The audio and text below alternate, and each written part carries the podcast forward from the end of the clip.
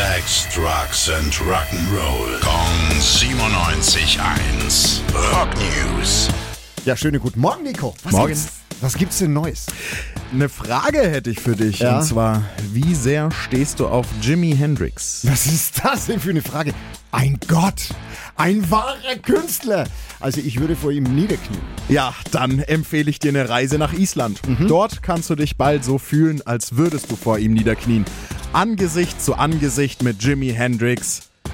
Pimmel. Wie bitte?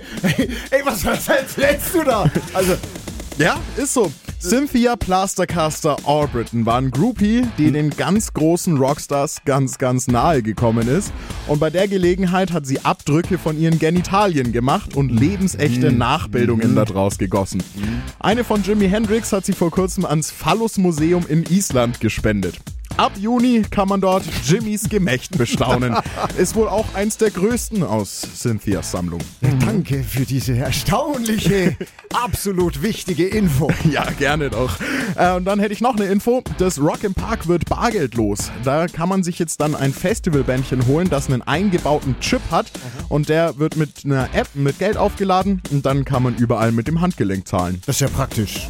Danke für den Tipp, Nico, und danke für die absolut heißen Rock'n'Roll. Stets zu Diensten. Rock News. Sex, Drugs and Rock'n'Roll. Kong 97.1. Frankens Classic Rocksender.